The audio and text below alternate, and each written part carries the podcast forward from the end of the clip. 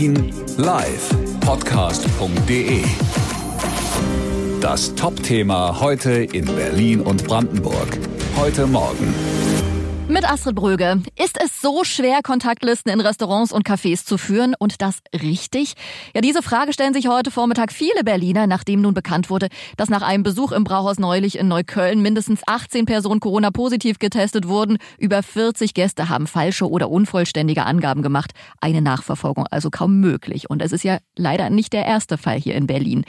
Ich mache heute den Selbsttest und finde heraus, wie denn die Kontaktlisten gepflegt werden, die Infektionsverordnung befolgt wird und besuche zuerst ein Frühstückscafé in Steglitz. War ein hübsches Eckcafé. Draußen sitzen Bauarbeiter, drinnen eine ältere Frau.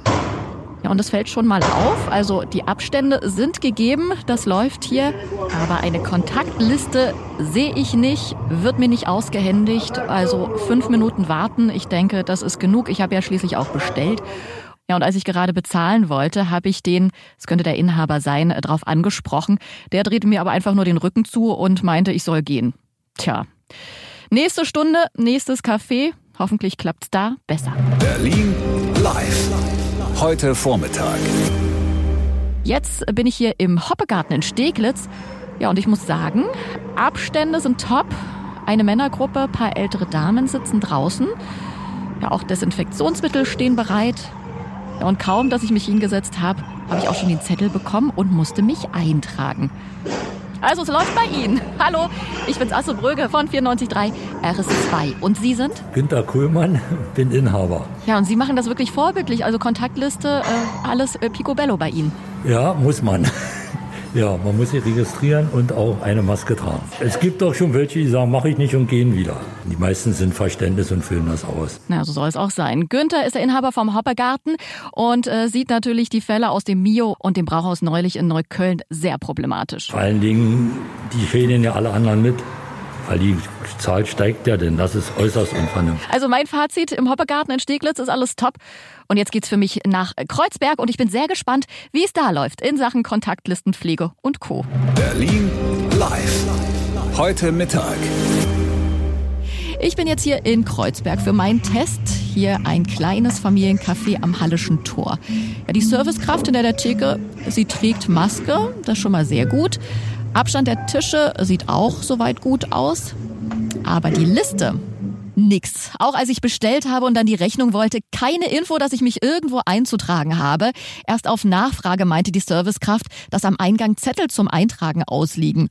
Ob ich mich da eintragen soll, war meine Frage. Nö, nö, lassen Sie mal.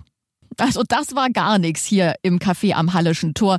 Und mit solch einer Schlamperei bekommen wir die Corona-Krise auf jeden Fall nicht in den Griff. Ich bin jetzt in Neukölln. Hier ein türkisches Bistro-Restaurant in der Sonnenallee. Ja, und das fällt schon mal auf. Hier trägt keiner eine Maske. Abstände, ja gut, sind gerade okay. Sitzen ja auch nur zwei Frauen drin und jetzt eben ich. Aber das Problem scheint aber auch hier keine Liste, wo man sich hier irgendwie eintragen muss.